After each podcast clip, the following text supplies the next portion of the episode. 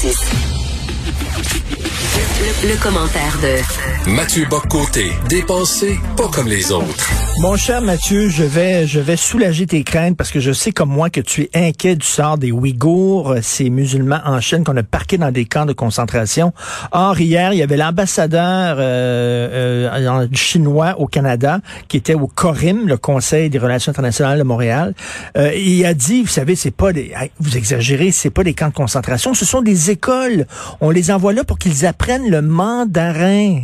Mathieu, t'es soulagé, là? Oui, bon, ben, euh, mais quelle infinie générosité, quelle marque remarquable de générosité de l'État démocratique, libéral et respectueux des droits chinois. Ben oui. Euh, non, y a quand même, on est quand même devant quelque chose qui relève un peu de la mauvaise blague, qui relève de la provocation, surtout, qui relève de cette idée que vous ne vous mêlerez pas de ce que ça passe chez nous, même si on est dans une violation telle des droits humains que plusieurs n'hésitent pas à parler d'un génocide, d'une tentative d'élimination, d'effacement d'un peuple. Bon, alors on voit ça, c'est un espèce de culot, mais c'est le culot qu'autorise la puissance en quelque sorte, et les Occidentaux devant la Chine sont finalement bien plus faibles qu'ils ne le croient, ou tout le moins qu'ils ne le soient, bien plus faibles qu'ils ne le souhaiteraient. Et pendant que le, le, le Chinois est des visées hégémoniques, pendant que Poutine euh, veut retourner en Ukraine, euh, pendant que euh, Erdogan veut ressusciter le Grand Orient, l'Empire ottoman, il y a des gens ici qui disent, on n'a pas besoin d'armée. Oui, non, mais ça, c'est le, le, pacifisme occidental. Hein. Il y avait cette formule de Mitterrand à l'époque de l'Union soviétique qui disait les missiles sont à l'est et les pacifistes sont à l'ouest. Bon, eh bien, aujourd'hui, on peut dire de la même manière que la force est ailleurs et la volonté d'accommodement est chez nous. Je pense que c'est la volonté d'accommodement du faible au fort. Et c'est tout le défi pour les démocraties libérales que d'être capable d'être à la fois forte et juste, forte et mmh. libre, de ne pas confondre la puissance avec l'écrasement de leurs propres citoyens. C'était le pari des démocraties libérales au 20e siècle. C'est un pari qui était quand même réussi, faut-il l'oublier. J'ai l'impression que, je, je, redoute en fait, j'en suis pas certain, mais je redoute que cette époque des démocraties libérales capables de se défendre et d'imposer euh, leurs intérêts, d'imposer leur, leur, vision du monde, dans, à tout le dans le respect de, euh, sachant qu'il y en a d'autres par ailleurs qui existent, ben, j'ai l'impression que c'est une parenthèse qui est en train de se refermer devant nous. dire l'Amérique euh, se, se, désagrège sous nos yeux. L'Europe est incapable de se constituer, mais est assez forte pour paralyser ses nations. La Russie a une tentation autocratique de plus en plus confessée. La Chine est un empire euh, qui, euh, qui a une, une manifestement totalitaire et qui n'hésite pas à écraser les populations. Et devant tout cela, nous, nous protestons en disant développement durable et hmm. inclusion mondiale. On est un peu impuissant devant tout cela. Écoute, tu veux nous parler de Evian, la compagnie Evian là, qui fait de l'eau, qui est accusée d'islamophobie. C'est quoi ça? Alors, une histoire assez drôle, pour ne pas dire euh, loufoque. En France, publicité hier, Evian dit, on est rendu, je pense, à 16 heures dans la journée, est-ce que vous avez bien bu votre litre d'eau aujourd'hui? Hein? Vous avez bien vu votre litre d'eau? Retweeté. Et là, qu'est-ce qu'on voit? On voit euh, des musulmans, pas les musulmans, mais des musulmans probablement de tendance islamiste, de tendance assez radicale, dire Hey, c'est la première journée du ramadan, comment pouvez-vous oser faire ça d'une manière ou de l'autre? Scandale, scandale, scandale. Eh bien, Evian va s'excuser de sa maladresse en ben disant qu'il n'avait pas voulu provoquer et ce n'était que maladresse. Ben voyons donc. Alors, autrement dit, ben oui, donc là, il y a eu des comptes parodiques qui, en plus, qui par ailleurs s'étaient moqués d'Evian, mais il y a eu des comptes de, de, de, vrais islamistes, des vrais musulmans radicaux. Et là, Evian, dans un geste de capitulation comme on en voit tant, s'est excusé. Et ça, ben, ça a fait la risée, en fait, ça fait la risée euh, sur les médias sociaux, mais ça montre aussi ce que veut dire l'esprit de capitulation. Hein? C'est-à-dire, désormais, on comprend qu'il ne sera possible de faire la promotion d'Evian, de l'eau Evian, du plaisir de, de manger demain, euh, après-demain, ainsi de suite. Euh, on ne pourra euh, que dans le respect des normes des plus radicaux, des musulmans qui veulent imposer leurs normes à tous et qui voient quelque chose de scandaleux dans le fait de ne pas respecter les règles du ramadan. S'ils veulent respecter le ramadan, ça les concerne, c'est leur choix. Moi, je, je, blâme pas les gens qui décident de faire le ramadan.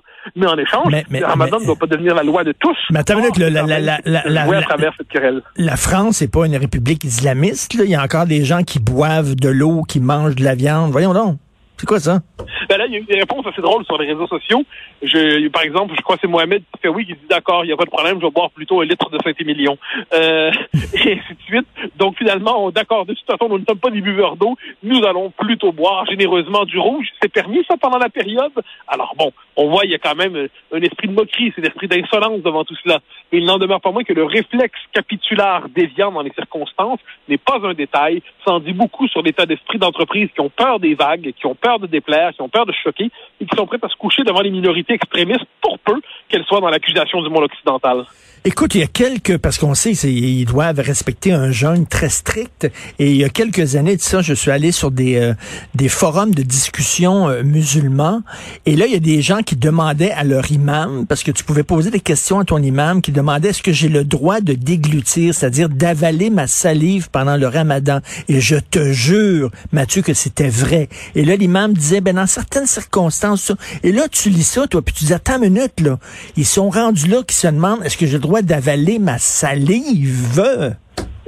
on est devant des codifications qui relèvent ici de la névrose. C'est-à-dire, moi, je le redis, moi, que le jeûne comme pratique spirituelle, je pense que ça existe dans la plupart, sinon dans toutes les civilisations. Euh, qu'ensuite, ça codifie une partie de la vie sociale dans certains pays, passe encore. Mais, et que dans nos, dans nos pays, euh, que certaines communautés décident de vivre ainsi, s'ils décident de vivre ça sur le mode intime, ça les concerne, bon, passe encore. Mais là, on n'est pas là-dedans. Là, on est dans une logique impériale, une logique de conquête, une logique de soumission, une logique de vous allez respecter nos propres rythmes, nos propres codes. Et ça, ça, c'est une logique de conquête.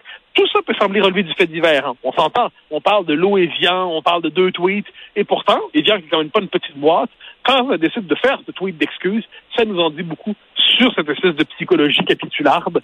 Et, et je le redis, c'est faut savoir distinguer là-dedans. Je suis persuadé que 99 des musulmans avaient aucun problème avec ça, mais il suffit d'un pour cent résolu pour être capable de fragiliser nos sociétés dans des gestes qui peuvent sembler anecdotiques, anecdotiques je le redis, et qui dans les faits ne le sont pas. Mais le, pire, ceux qui vont foutre la démocratie par terre, euh, c'est ceux qui capitulent comme ça. Là.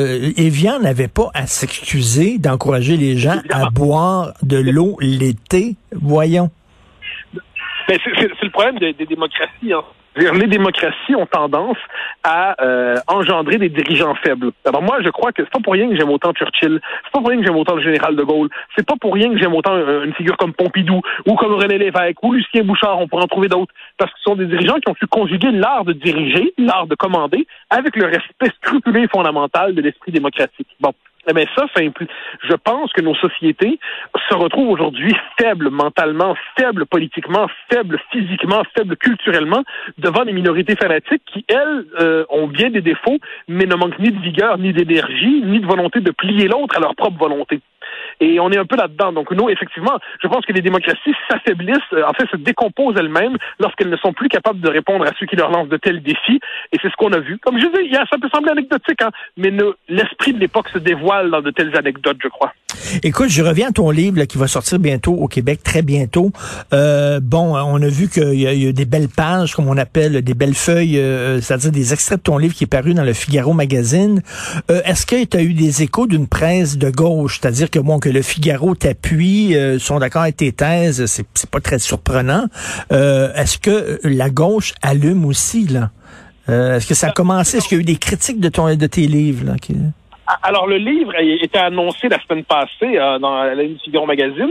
Ensuite, euh, demain, il va y avoir le, un grand entretien dans Le Point, euh, qui est de centre droit. Ensuite, je sais qu'il y aura des échos dans d'autres... donc, le livre sort demain officiellement. Et ensuite, je vais me promener d'une émission à l'autre, télé, radio et ainsi de suite. Et dans certaines d'entre elles, je serai, n'en doutons pas, le seul à penser comme moi. dans certaines d'entre elles, je m'évite, j'évite de donner des détails, mais je serai je serais presque dans, je serais un, chrétien chez les païens, pour le dire comme ça. mais euh, donc non, non, il y a, il y a de l'intérêt, mais dans la presse dite de gauche, l'intérêt est surtout sur le mode de, de l'accusation. Il viendra, c'est presque inévitable.